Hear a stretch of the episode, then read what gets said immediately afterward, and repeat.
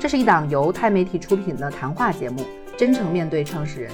每一期我们将带你感受科技、商业、文化趋势当中的人情味儿。各位钛媒体电台的听众，大家好，又跟大家见面了。这一期呢，我又来到了 UMU 的办公室，来拜访一位老朋友东硕。东硕是 UMU 这家公司的创始人，这家公司的名字听上去跟 UFO 一样神秘。而且呢，每一次见东硕都能够有一些认知上的迭代。他永远在想未来的事情是什么。这一期呢，我也想跟这位创业者聊一聊他现在关心的事情，以及他未来关心的事情。大家好，我是李东硕。最近有一些大事发生，那能不能简单的讲一讲？第一个啊，UMU 做的是什么事情？就是 UMU 靠什么东西来征服了这些企业的？大的 CTO，他们对你产生了很浓厚的兴趣。OK，我觉得 UMU 简单的说就是通过学习技术，再加上学习科学，然后呢来打造了一款这个人人可用的产品。通过这款产品呢，我们可以让知识更快速的流动，可以让企业做更好的赋能，也可以把我们传统的学习的场景全面的升级。所以我们聚焦在了企业学习的数字化转型，我们专注于对销售团队的赋能。我们在尖货市场上讲了两个关键的数字，那么两家企业，一家通过 UMU 来去赋能他的新员工的这个达产，那么新员工用 UMU 的方式学习，比过去提升了百分之四十五的销售的结果的这个改变。嗯，那第二个企业呢，它通过二十一天训练营，那么每一次这个二十一天训练营之后，参加训练营的这些学习者，他们的业绩能提升百分之七十。嗯，所以这些数字呢，就是向大家揭示了。那么通过数字化的转型，聚焦在企业学习上面，学习技术加学习科学迸发出来的巨大的效果、效率和体验的升级迭代。现在 UMU 这个名字也被越来越多的中国公司所知道了。UMU 现在这两个 U 代表什么呀？第一个 U 代表的是这个叫 understand，对，就理解嘛。然后 M 的对 M 代表的是 memory，就是记忆，对吧？最后的 U 代表 use 或者是 utilization。就从理解到准确的、全面的记忆，最后到能应用，这代表了 UMU 的一个效果学习的方法论。嗯嗯，就这个解释完整的解释出来是在哪一年？呃，这个是在上一周解释出来的，就是在对上一周准备宣布融资的时候。不不不，就上一周突然想到，就是其实 UMU 可以用这个方式定义。在一六年的时候呢，全球做培训最著名的一个大师叫 Bob Pack，他呢突然在展会上跟我说，他都是我想了一年时间。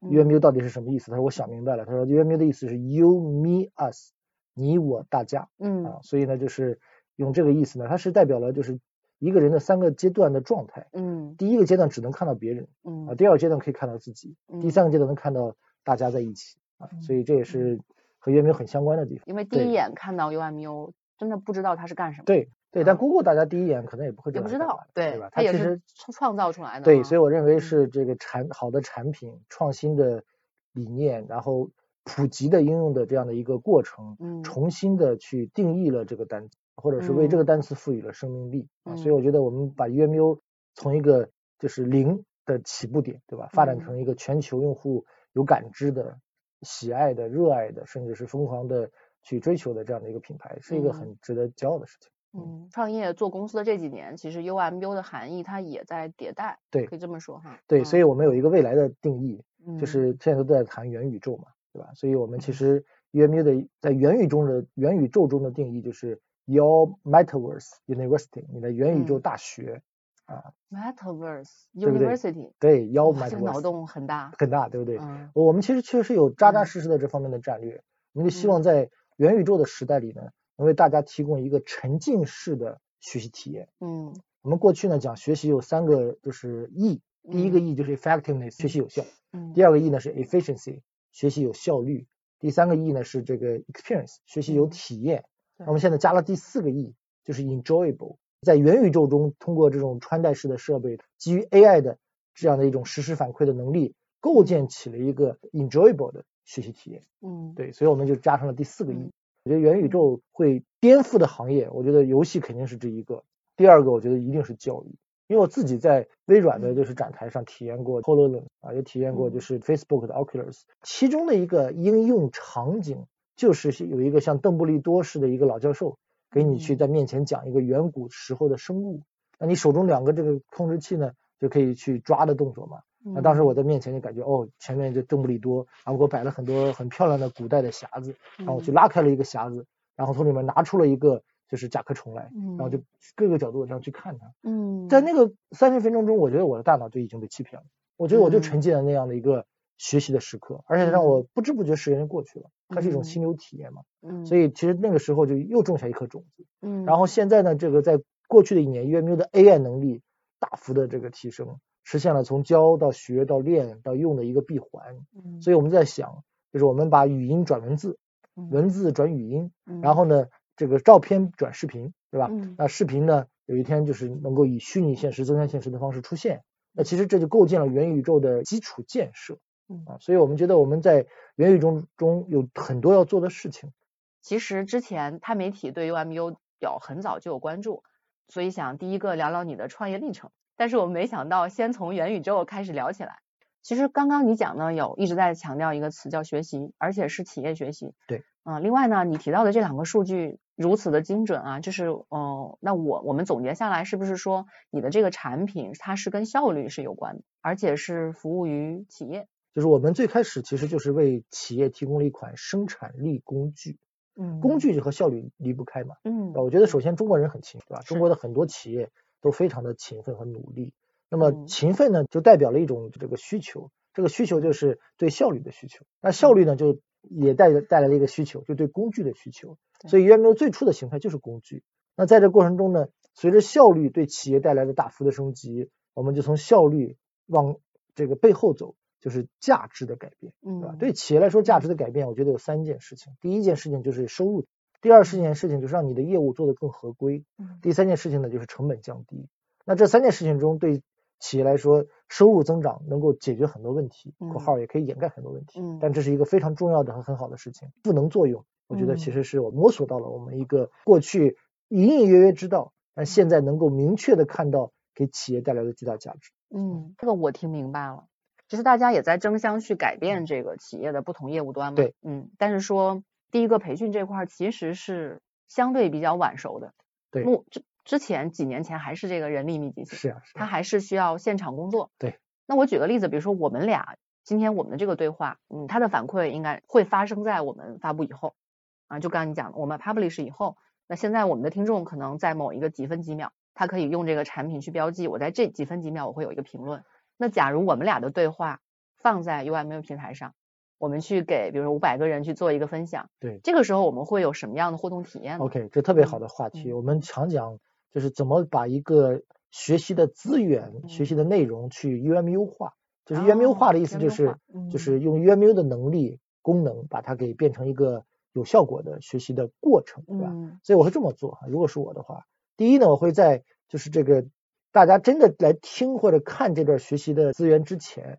先设置一系列的问题，让大家去思考啊，比如说我会让大家思考，你觉得就是在企业的学习领域有哪些问题？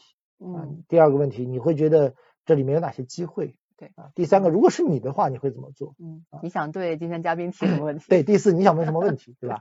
第五个就是，比如说，哎，你对元宇宙怎么看？对，我会让他先做思考，然后呢，我们再把这里头呃刚才讲的这些话题切成段，对吧？嗯，独立的一段一段的。让大家可以以合适的边界来开展学习，因为一次性的学很多不同的主题呢，会认知溢出。但是如果你切成段儿的话呢，它就可以在这个有效的边界上呢进行学习总结，然后呢认知和这个记忆啊。然后呢，记住是只是一个起点，嗯，最重要的是这些能力能应用。嗯在学习数科学的术语中呢，叫迁移。嗯，迁移有两种迁移，第一种叫 near transfer。近迁移，近迁移通俗点讲就是比之葫芦，对吧？第二种呢就是这个 far transfer，就远迁移。远迁移就是今天你能够找到这个它背后谈的规律性的东西，把规律应用到另外一个新场景。嗯，比如说今天这个他学完这段之后，他也能给别人讲一讲，哎，元学习元宇宙是什么？那元宇宙时代的学习长什么样子？这是个近迁移，对吧？有点像作业或者反馈。对，但这个过程也可以通过。工具把它记录下来，对吧？对，就是可以，他至少可以在约面上练一练，就用他的话来讲，有一个对吧？工具可以用的，对，或者是我们让他，我们在约面上创建了一个练习环节，就用你的话讲一讲，就是未来的元宇宙时代学习长什么样子。嗯，他可能听的时候觉得，哎，对对对，你说的太棒了，太精彩了。可他自己说的时候，好多话就开始不利索了。这时候是不是有 AI 来帮忙？对了，UMU 的 AI 就可以来给他提供一个实时的反馈，AI 可以做一个教练，对不对？这个太有画面感了，很有画面感了吧？然后，所以这就是一个典型的，就是近传移、近迁移的例子。如果你设计一个好的话题，让他思考一下，就是面对创新或者面对未来，你打算怎么样去做一些这种创新性的一些改变？嗯，这实际上是一个远迁移。通过这个对话来学习我的创新的方式和思维，然后他来去变成他的一种思维方式，对吧？让他去讲一讲，或者他写一写，对吧？他或者他去能够把它陈述出来，这是一种练习的过程。这个过程他就不是被动的，只是接收了我们两个这样的一个精彩对话，而是他能够以互动的方式，从之前的思考，再到学习过程，再到练习过程，再到形成他的能力的这样的一个完整的价值链。对吧？从而看到他的呃效果的改变，嗯，所以我觉得这就是你看 UMU 化的过程。所以我们为这个事情还发明了个单词，就叫 UMUification。ification。对，因为 gamification 就是游戏化嘛，对吧？啊，UMUification 就是 UMU 化，优化啊，所以我们就给很多合作伙伴讲，哎，我来帮你优化一些你的课程。其实我想说的是，当一个公司的名字变为动词的时候。这个也代表它有一个爆发式的增长。是的，是的，对，类似于 Google 啊，对，Google 一下，百度一下，说明有足够多的客户或者用户在用。那为什么他们采购了这个服务？因为本质上 UMU 可以理解为一个 SaaS 服务。为什么他采购了服务，反而让整个企业的这个成本会降低？能不能有一个场景？OK，嗯，是这样的例子。呃，比如说这个企业在过去这个完成一个工作和完成一个流程，需要这个 X 个人，对吧？那通过培训，通过赋能，让大家的生产力变高了，让大家效率变高了，那大家需要的工作时间就变短了。要么就是让大家可以少加班，要不就是他在业务增长的时候不需要线性的招一样多的人数，因为它的人效变高了。嗯啊，我们从这个角度上理解这个成本的这个降低，也打破了一些空间上、距离上的成本。对，是的，那个成本可能是一些更直接的成本，嗯，比如说呃差旅的成本，对，就住宿的成本。自助餐的成本，报这个白板的成本，嗯，但我觉得更大的成本的收益是来自于对人效的真正的提升而带来的成本的是改变。还是从这个营销方面来举例子，大家知道现在获客特别贵嘛，对吧？比如说在线一个广告要获一个客，大概要几百块，贵的要几千块啊。然后线下获客就更不要说了，你办一个展会花了几万块钱。然后呢，就是有一些人到展台来发了，就是换了名片。嗯。那最后你数数名片，就是一个名片的成本，我们算过，至少是几百块钱一一套对盒。哎，我把名片给你，那你会后联系我嘛？对吧？对。我们可以达到效果的一个对一个转化，对吧？对，这是个 context，也可以叫也可以叫做一个 leads，对吧？嗯。还没有到 pipeline，所以就如果我们这么贵的一个联系方式或者一个 leads，交给了一个不成熟的销售。那这个销售过去和客户进行一番交流，客户觉得哎呀这个人太不靠谱了，或者他也不知道这个公司能给自己带来什么价值，嗯，这个例子就凉了，对吧？那这是不是一个更大的成本的浪费啊？嗯，对吧？所以我们从这个角度讲，就是让人变得有效，先要有效果，你的工作要有效果，再让他呢同一天能够 handle 更多的客户，有效率。我们认为这个在以最终业务结果上带来的这个成本和收益的这个改变。是对企业来说最值得去投资的事情。嗯，而且你们针对的也应该是类似于人力密集的这个业务，对吧？就我们总结了就是四个场景啊，叫做双高和双薪。嗯。高客单价、高淘汰率啊。高淘汰率。对，就是新员工嘛。是岗位。双薪呢，第一个就是新产品多，啊，第二个就是新员工多，就这四点就是双高双薪，嗯，加起来就是属于。就是有没有特别擅长和特别需要的领域？嗯，而且中国的新经济崛起以来，其实是这个大家都是讲求人效，而且是人才密集型的行业是越来越多了。啊，是的，啊，更多的不是说我需要去资产啊堆这个设备，是的，啊，跟原来这个基站那个行跟通信行业是完全两个世界。我觉得这是特别好的一个洞察。嗯嗯，这里我做了一个深刻的思考。你看，过去的一百年是自动化到智能化的一个迭代。对吧？就是从手工化走向自动化，对，然后从自动化呢走向这个智能化，对吧？就是 AI 其实是代表了智能化，齿轮轴承代表了自动化，对吧？那你说自动化做得好了之后，是不是对人力作为一种生产的输入要素，就带来了这个就是更低的需求？就人就要做更有价值的事情，要做更创新的事情。所以呢，我觉得自动化呢推动了。就是知识社会的出现。知识社会，知识型社会。对，嗯我们看这个数据嘛，就看农业人口的这个占比嘛，嗯对吧？就是在一百年前，就是一九二零年前，就是全世界农业人口的比例其实是超过百分之八十的。嗯一百年后，就是在美国农业人口只占了百分之一都不到，对吧？就是嗯因为农业被自动化了对吧？嗯然后大家就可以从事非农业的这个业务，大农场时代哎，大农场时代，对吧？甚至现在可以无人机去播种，无人机去监控，无人机去以 AI 的方式来去投放不同的农药的浓度嗯和频率，推动着这个社会走向这个知识的社会。嗯，那知识社会呢，我我就提出来一个我的重要的观点，我觉得过去呢有两种市场经济，嗯一种市场经济叫做这个时间市场经济，第二种市场经济呢叫做资本市场经济。那我觉得 UMU 所从事的和推动的叫做知识的市场。这三种市场经济呢，嗯第一种时间市场经济是以人力的投入为线性的一个函数，比如说机器有这么多，嗯纺织女工三班倒，对吧？对，二十四小时上班，加更多机器，嗯加更多女工，这个生产出来的这个棉纺品就会变得更多，它是嗯个线性函数，对吧？嗯？所以这个时候呢，人是为机器服务的，那我们只要简单的投时间就好了。所以那个时候的薪资也是按时间来，酬劳也是按时间对 pay by time 嘛，对吧？嗯就是就和广告一样，早年广告就是包月包天嘛，我不管你今天广告有没有效果，我就包月包天，对吧？嗯那第二个时代呢，就是资本的市场经济。那资本市场经济就是当大家有了一些这个闲钱的时候，把它聚集起来，配置起来，然后嗯呢，通过资本的杠杆方式，用空间换时间。啊比如说我开了一家奶茶店，哎，嗯这家奶茶店卖的特别好，嗯在过去的话，这家奶茶店就是从早上开到夜里，时间市场经济，嗯对吧？？你要夜里也有人喝，那我夜里还卖，对不对？变成二十四小时，对吧？嗯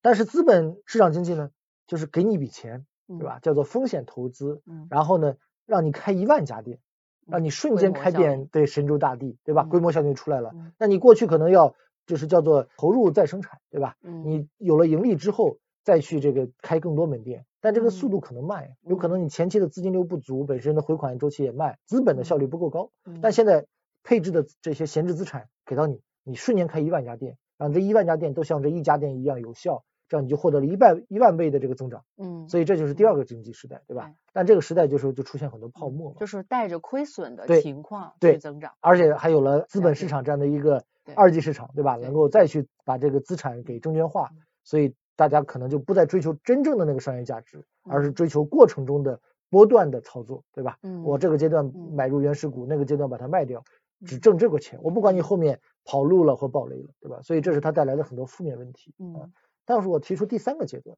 第三个阶段就是人类社会的这个知识市场经济。嗯，我觉得这个这个话题谈的人很少，很有限。最早谈的是德鲁克啊，德鲁克嗯其实谈了，管理大师对他嗯谈专门谈到这个知识的社会这个话题啊，他嗯认为未来一定是知识社会的。那呃欧洲的这个最著名的管理学家也被称作欧洲的德鲁克的管理大师呢，叫做马利克。马利克嗯也提出来，就是知识资本这么一个概念。他觉得知识资本是一个很重要的一个资本，只是企业还不太知道怎么去应用它。嗯，但是到了现在这个二零二一年，对吧？我们嗯往接下来的十年展望，嗯你就会发现呢，这个企业里面就是对重复性的 admin、logistic 这些重复性的这种工作的需求被这个逐渐的被机器人搞定了，对吧？连会计工作中的，比如说凭证都可以 RPA 了，对吧？对这次在钛媒体的峰会上，CIO 们都已经早已成为共识了，对对吧？引入嗯 RPA 不是要不要的问题，对而是在什么领域，对吧？对以及什么方哎，什么嗯阶段、什么方式，对吧？所以当大家的业务的流程更多的被自动化之后呢，那促使着职场人要 reskill，就是重新构建你的技能。啊，过去我就录入评论就好了，过去我嗯要细心，reskill 啊对是技能的那个英文 re 字，对 reskill 对吧嗯？reskill 就再一次重新去重新定义和重新学习、重新获取这些技能。嗯，对不对？你看美国一年消失五百万个零售门店的职位，那其中呢只有五千个职位这个被创造了，创造在哪里呢？主要创在创建在 Amazon.com，就创建在亚马逊的工程师职位上嗯，因为他们做了电商更有效率的平台嗯，让买家卖家今天的效率更好，对吧？所以嗯消失的五百万的这些这个零售业的从业者，他们能够短期内学编程去当工程师吗？可能很难。这个过程中呢，我觉得这个未来的企业的这个变革呀，其中一件事情就是在知识的市场经济中，你是不是有足够高密度的知识？嗯你是不是能够以比较低的交易成本获得市场上的新知识。就好比说我们现在谈元宇宙，我相信很多企业家再到企业的高管，再到企业的一一线的员工伙伴，不知道元宇宙是什么，对，甚至对它产生了鄙视的态度，对吧？但是我觉得是，对吧？怀疑的，对，抱着怀疑的。或者我们谈到区块链和比特币，很多人也分不清楚它们是什么，对吧？可能一概的认为它很好，或一概认为它是泡沫，或一概认为它是很错误的事情。就大家其实对一些新知识是缺乏有效的获取的渠道的。所以在这样的一个大的时代推动下呢？那我觉得很多的工作被自动化了，自动化的工作还被智能化了，对吧？然后那下一个时代呢？那对人的需求是什么呢？我觉得对人的需求就是创新创造、协同协作。嗯，所以现在谈协同协作的平台很多，对吧？对。同样的，就一个文档，哎，会议软件是协同协作，对，一起写一个文档是一个，对吧？是的。哎，办公的这个工作流，对吧？都是协同协作，对不对？但是但是创新创造，对吧？我觉得其实恰恰是人类的最闪光的地方，也是接下来。可能最难的地方，嗯，所以我觉得知识市场经济呢是未来的一个重要的社会特征，也是重要的一个市场特征。那 UMU 的一个工作就是让人连接知识，发展全球的学习资源，嗯，然后让知识加速流动，让每个人融入分享收获。这是我们在二零一五年创办的时候的一个使命，哎，到现在看起来还是好像这个非常非常新颖，非常的有效啊。所以我觉得这也是一个我们对未来的洞察。嗯。所以你刚刚讲的特别好，三个阶段。然后我们现在面临的是一个知识密集型，或者说知识市场经济。其实最近国内啊，就是包括我们最近也在听那个飞书这边高管的分享，嗯，字节是已经达到了十一万人，国内这个美团包括滴滴其实也都是万人级别的公司。嗯，其实国内的企业大佬他们也在非常关注说我怎么提高人效。是的。啊，然后他们也不回避说，他们也在去看，比方说亚马逊的管理手册。对吧？奈飞的文化手册，然后谷歌怎么去定义公司的？嗯，他们也在看这个，算是一点零吧。这些前辈啊，就硅谷或者说上一个这个商业成熟时代的领袖们，他们给到的一些，嗯，叫什么智力上的这个这个遗产或者质量的一些总结。那你在服务中国客户以及拳头客户的时候，有没有这样相关的一个洞察？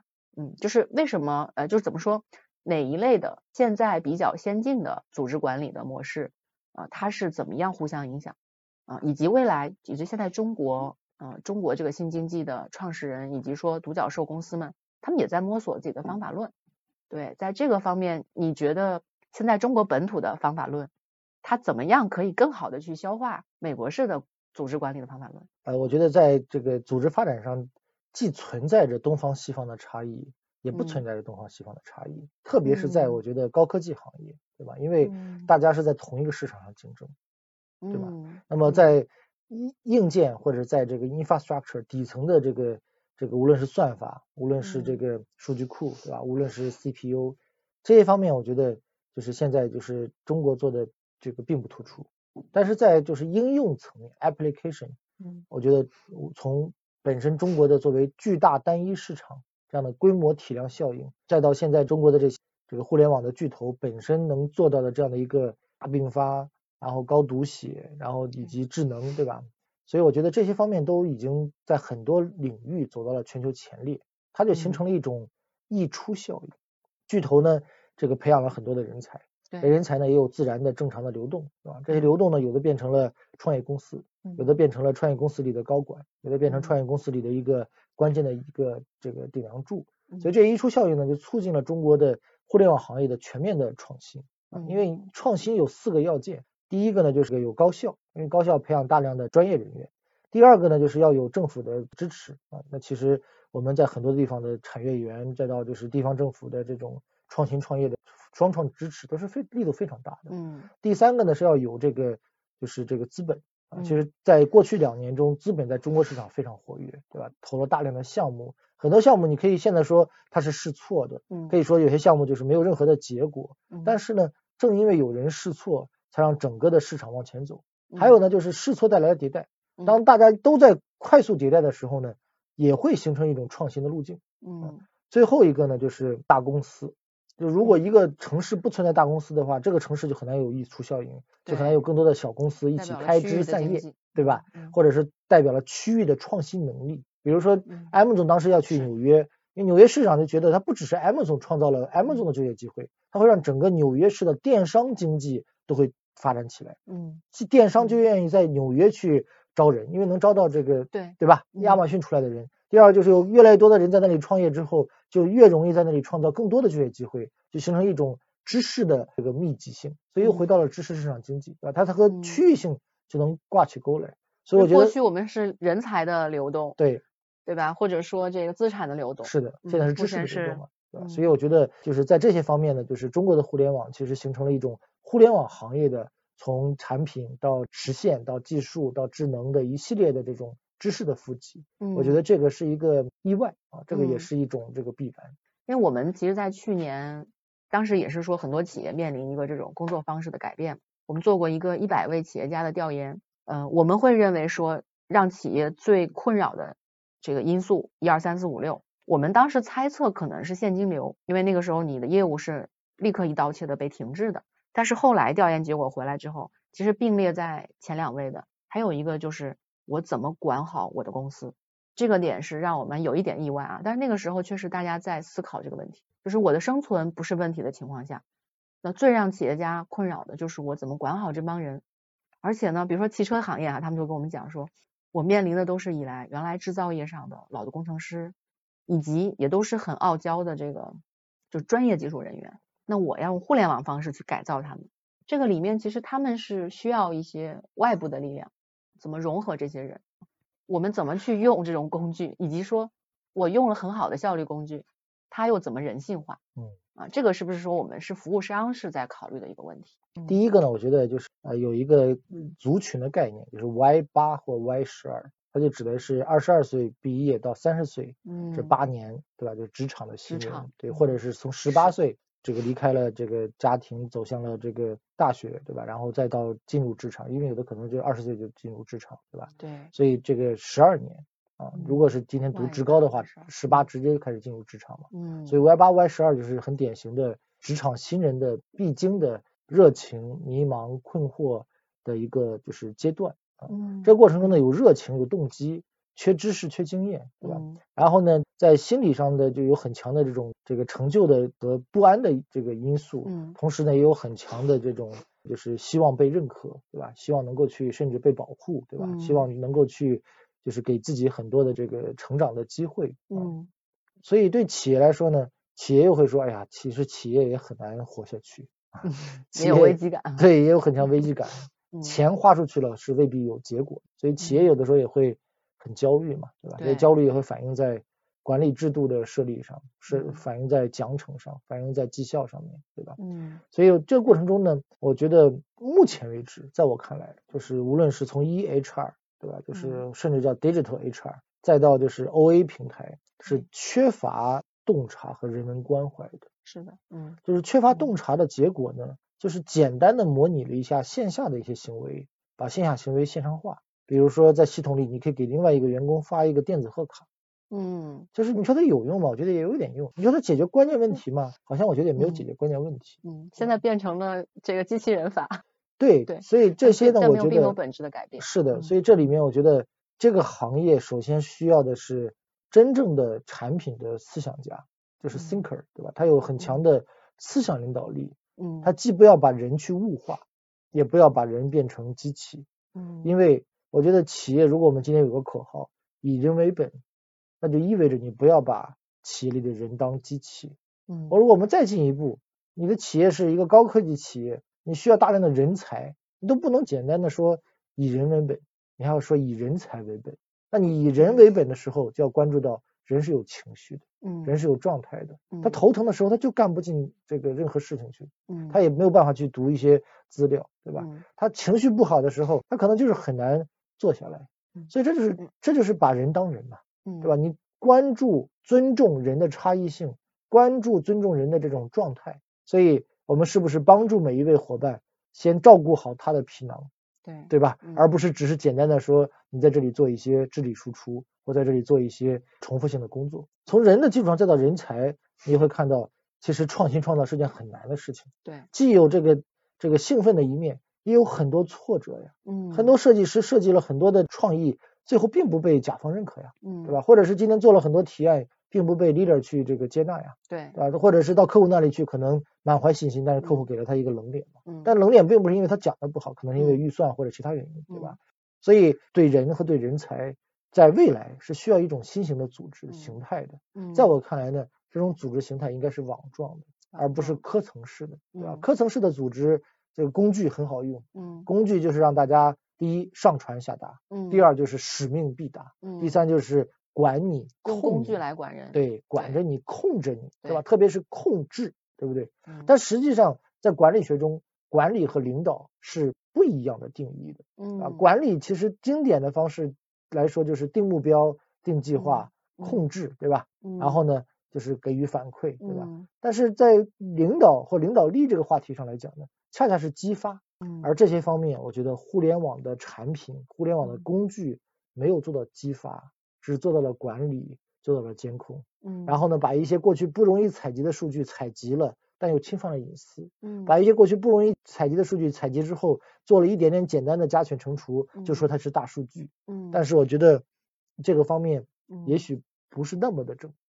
所以说，好的 SaaS 产品，它可能不是说像过去我要先打动老板就完成的，可能你真的要把你的用户当成一个人来看。对我这里提一个最近的思考的观点：嗯，好的 SaaS 产品就不只是一个企业软件在互联网时代简单的互联网化，在移动互联网时代简单的 App 化或移动化，嗯也更不是在 IT 时代简单的信息化。我觉得所有的 SaaS 厂商有的意识到了这一点，有的没有意识到这一点。我认为好的 SaaS 的产品在未来是行业化的，就是它把整个行业的干系人，上游、中游、下游，从供应商到合作伙伴，到企业，到经理人，到员工，到用户，都连接起来，在这一个平台上实现整个产业上游、下游的价值流转。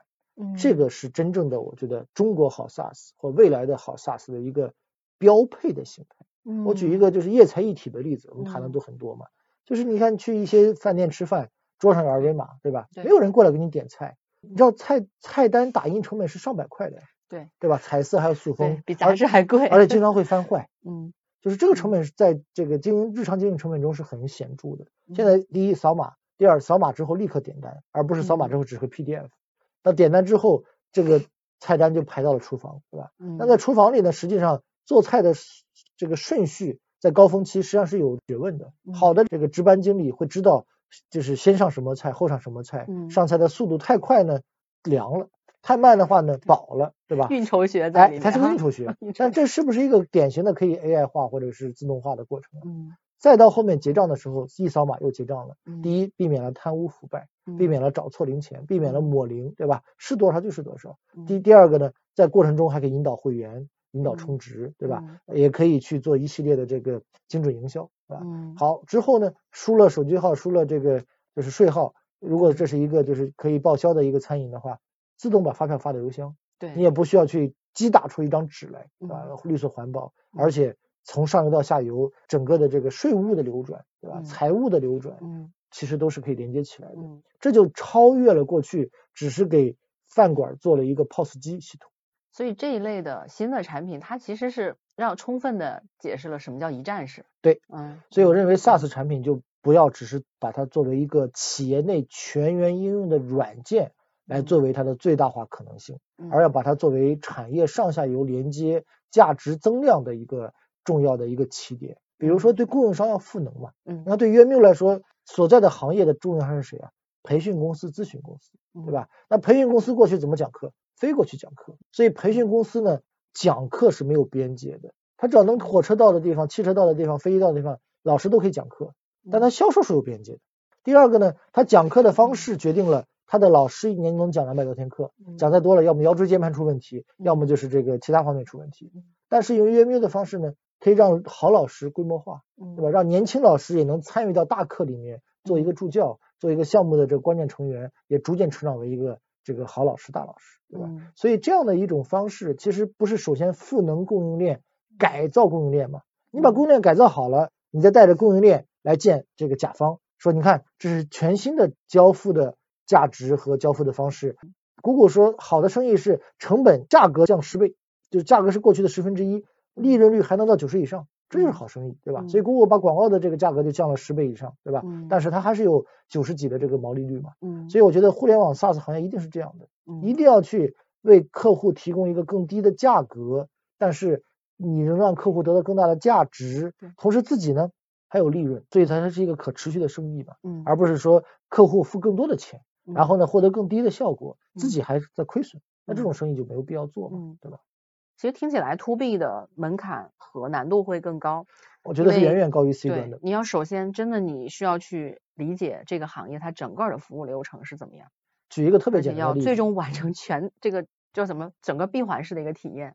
对，举一嗯个特别简单的例子，B 端比 C 端难和复杂，嗯，在 C 端你把一个功能下掉，你就下掉就下掉，对对吧？用户就用这个新功能就好了。在 B 端是很难下掉一个功能的，只要有人用就不应该下掉这个功能。嗯所以其实中国的企业 SaaS 企业在 B 端的产品经理的知识共识还是缺乏的啊。嗯，所以我觉得过去你看全球大型企业软件，对吧？嗯中国的参与者是很有限的，嗯对吧？就领导者有金蝶有用友，对吧？广联达，对吧？就是其实还是很有限的。在移动互联网时代呢，在 AI 的这个时代呢，我觉得就是我们要奋起，就是奋发直追嘛。嗯，因为其实从企业或者客户的角度，我们上马一个服务型的 SaaS 产品，它其实是有一个非常大的不可替换的，或者或者说它的这个替换成本非本常常高，对，那其实，嗯，我不知道从东社角度啊，从产品的这个角度，第一个我们刚刚讲的这个，其实对产品经理的要求是非常高，是的。他的综合去理解产业的这个能力。那我们怎么样在这个产品上面实现对产业的理解？对，这特别好的问题。嗯第一个，我觉得客户是最好的老师，对吧？就是做 to 嗯 B 的产品，一定要去拜访客户，对吧？一定要去寻嗯找典型的客户，就是找到你的 product market fit。嗯第二个呢，我觉得就是在这过程中要以数据为驱动，对吧？嗯避免自己简单的直觉，更不要嗯以情绪化的方式来推动。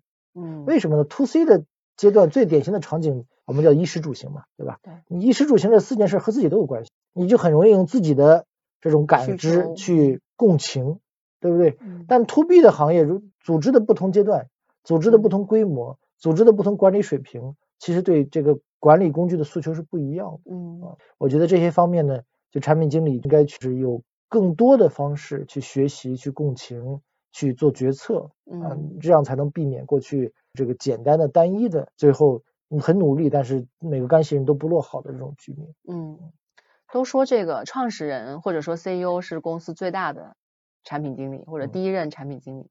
那东硕，你现在在公司的角色是怎么样？对我觉得括你对产品经理岗位的要求，就是首位的是什么？我一直认为呢，产品经理在移动互联网公司是半个 CEO，嗯，这是特别重要的角色。简单的讲，就是产品经理定义的一个功能点，开发上几十天，你算算工程师的成本吧，几十万到上百万吧，嗯对吧？而且还不要说做错了对用户带来的这个损失嘛。产品经理实际上是互联网行业的非常重要的人才之一了。我扮演的更多的角色还是在于做好顶层的思考，对吧？嗯我举个简单例子来说，就是产品经理有了十个功能点策划，嗯，但是设计师不够用，或者嗯设计师今天做出来了，工程师不够用。对它就会形成库存，形成积压，形嗯成等待，对吧？所以我对我来说，就要把整个产和研的流程 staffing，对吧？能够去串起来，形成一嗯个共同的管子。同时呢，把嗯这个管子不断的变得更粗，让我们嗯产研的这个效能、效率和产出变得更好。嗯同时呢，更要激发大家去这个创新创造。啊。比如嗯。说我们在今年的夏季搞了这个产业年会，专门做了是 hackathon 创客大会。增长黑客，哎对就是创客大会黑。客大会，对，嗯。创客大会，创客大会当时有十个项目，嗯。这十个项目大家自发去形成的组长和小组，然后自发的用了四十个小时，从设计到写代码到现场 demo 都非嗯。常优秀。我们已经现在把当时获奖的冠军的这个项目已经排期去开发了，我们嗯会在陆续的过程中去把十个项目都开发出来嗯，这样迎接下一届的这个创客大会。它不只是想一想，而且嗯我们真的去做的。这是也理解为是一种众包的方式吗的，？是的。嗯，所以其实里面其实有也是说把这个外脑用到产品的迭代上，对，所以产品并不只有产品经理，创客的组里也有纯工程师的组，嗯也有就是 finance，就是非常优秀的 FA，就是所嗯担任这个组长的组，嗯就是大家其实是丰富的，就是跨能力的一个就是团队嗯形成了创客的小组，嗯，所以我觉得它很有价值。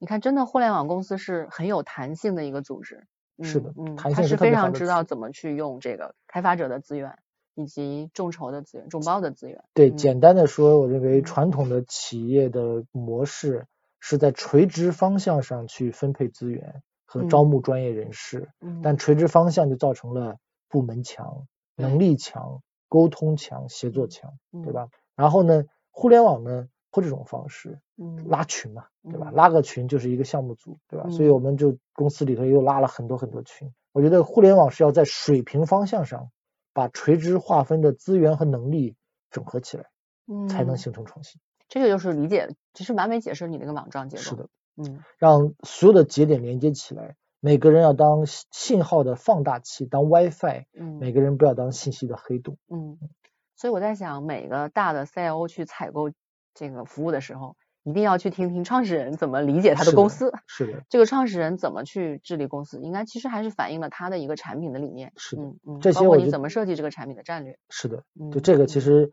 也决定了公司接下来的产品的方向嘛。嗯嗯，哎，那你从客户那里学到了什么？有没有就是迭代产品历史上面有非常印象深刻的，通过客户那边完成的一次产品迭代？对，我觉得是这样的，嗯就是嗯嗯，好的产品呢会吸引优秀的客户，对嗯吧？优秀的客户呢会定义好的产品。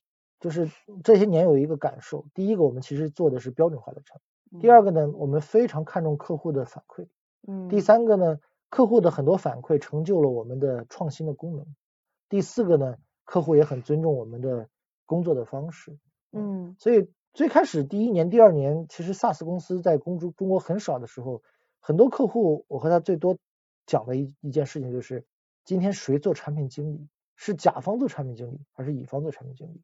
如果甲方做产品经理，这叫 IT outsourcing，我们只是给他代码实现一下嘛，，IT 外包，外包嘛，对吧？嗯如果乙方做产品经理呢，那你的产品是不是能够适用 fit 到一个不同的组织里面去？所以这就嗯要求我们更抽象看到不同企业的共同需求，然后呢抓住嗯企业的百分之九十五甚至百分之九十九的共同的场景，让企业都能觉得这个产品为他所用。嗯在这个过程中呢，那有些企业通过采购为我们投了一票，那这样的一个选择就形成了我们后面的产品路线图的反馈需求的来源。嗯所以好的公司，他们的优秀的经理人，他们优秀的员工会给我们很多优质的高质量的输入，它也定义了我们的公司。嗯，所以我觉得这是一个 SaaS 和企业的一个共生关系、共演关系系，对吧？嗯所以我觉得一个企业从传统企业的单点企业，最终都会走向生态企业。生态企业就是你要和上下游共生共演。嗯，所以 SaaS 本质上就是把整个行业以互联网的方式连接起来，共生共演。我认为这是真 SaaS。如果只嗯给企业做的话，那叫 application，那叫嗯 IT，对吧？它没有如果单点解决问题，就是 IT，就是无法形成生态了。是的，我嗯觉得单点嗯解决问题就是 IT，它没有离开信息化的范畴，无非嗯就是在你手机上能用和在电脑上能用，是在台式机能用还是笔记本能用还是手机能用，对吧嗯？我觉得这就是 IT，但是能够嗯把整个行业上下游串起来，我认为这就是一个共生共赢关系，这是嗯很了不起的事情。嗯渊明志在做这个事情。嗯，我确实这个想到一个案例啊，是我们内部其实用过这个类似的一个内部的协同工具，我们没有想到它可以被记者所用，但其实我们会发现，大家用着用着，然后记者是依赖这个 AI 语音的一个转换功能，其实很多企业啊，包括大的公司，我们知道的讯飞都在做这个 AI 语音转换，这是一个非常成熟的技术了，但是我们在其他场景没有法用。那我们在协同工具里面，我发现记者会用这个工具去做采访，他会把这个采访的过程有一个视频的记录，而且是远程可以完成的，就不需要这个打破了这个出差的一个固定动作，然后直接我的我们俩聊的过程可以用 AI 来转成文字，那直接存档。其实对公司来讲，第一个它是三个环节，差旅，啊记呃这个采访的过程对吧？工作的现场，最后还有这个后面的交付，相当于是我们之前会有速记。那如果剪辑的话，你还要找视频团队的支持，这是一个三段式的工作，那这个工作流程就很长。对啊，那他用工具完成了，这个就是对我的启发在于说，其实我们没有说这个产品好还是不好，但是你就看员工怎么用它，那说明它的价值就出来了。嗯，所以很有意思。如果说你面对客户，嗯，面对一个已经想好了要数字化，但是还无从下手的这样一个传统产业客户，你会怎么样跟他描述一个数字化的一个未来的图景？一家收入年收入三十亿的企业向我说，他说：“你看我们现在收入三十亿了，我们有几千个员工，嗯，然后我们的合作伙伴、经销商加起来有这个数万人，可我们的平台内部的各个部门用的平台都是不打通的，数据不连接的。”他说：“我们孤岛的哈，对，都是孤岛的。”他说：“我们这阶段要不要自研一个把所有的业务装进去的东西？”我说：“其实你现在的状态有什么困难问题吗？”他说：“倒没有。”他说：“就是听开想起来好像他们不连着。”我说：“第一个呢，它完美的反映了你的现状，就是如果你真的想把它连起来，你需要你需要的整个的收入体量可能就不是这个三十亿了，对吧？可能需要到三百亿、三千亿可能才能做到这个事儿。第二个就是你真的要企业办社会嘛？就真的你要去做你不擅长的领域嘛？嗯，我有一一直有一个理论，比如说一个培训公司给自己做了一套培训的交付平台，这个平台如果做得好的话，应该是全行业都能用的。但如果你做了一个全行业都能用的，只给自己用，请问是一个收益还是个浪费？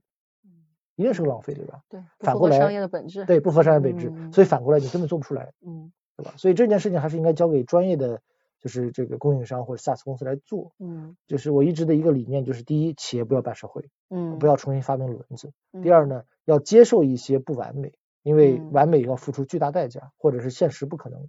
嗯第，三个就是君子善假于物，这些 SaaS 平台应该去很好的利用它，对吧嗯？Take advantage of，对吧？嗯最后呢，就是 SaaS 平台背后是数字化的管理思想，而是数字化的能力。嗯业态一体化，今年要求 finance 部门不能只是做 accounting tax，更不是嗯只是做报销凭证、报税，对吧？对，今天应该去对这个整个业务的模型、生产力模型预嗯测，对吧？去做出嗯非常多的智能的工作，而这些事情嗯才真的实现业财一体，而不只嗯是说报销发票今天能够从 OTA 那里流转到公司来，好了，你今天那边点一下，这边就能自动给你报销，然后自动把钱打到账户上，这嗯是低层次的数字化，嗯对吧？嗯所以我觉得在每一个领域，SaaS 公司有两个责任，第一个交付一款真正的数字化的产品，第二个就是不仅要交付产品，还要交付数字化的思想。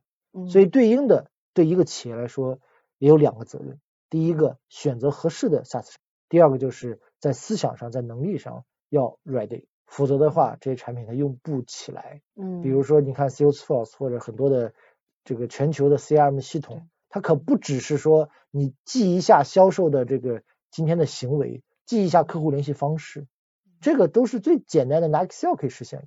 那你的客户关系管理体现在什么地方呢？对吧？嗯你的客户生命周期是怎么去管理的？怎么去发展的？我觉得这是一个时代的命题。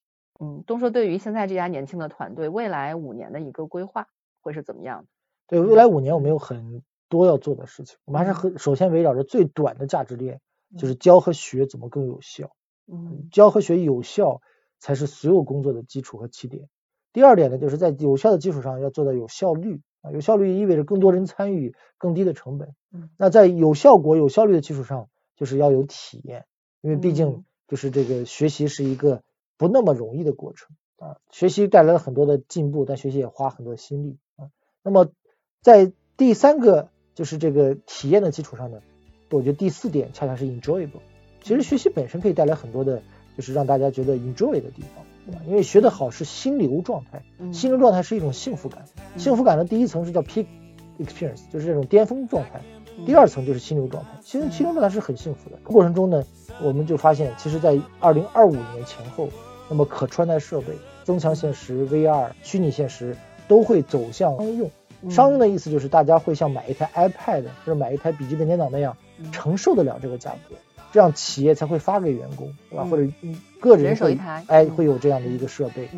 所以渊 m 也在积极布局、思考、探索元宇宙场景下学习的创新机会。所以今天跟我对话的是一个有元宇宙梦想的 SaaS 公司创始人。对，谢谢你也嗯我们圆满的的播客结尾。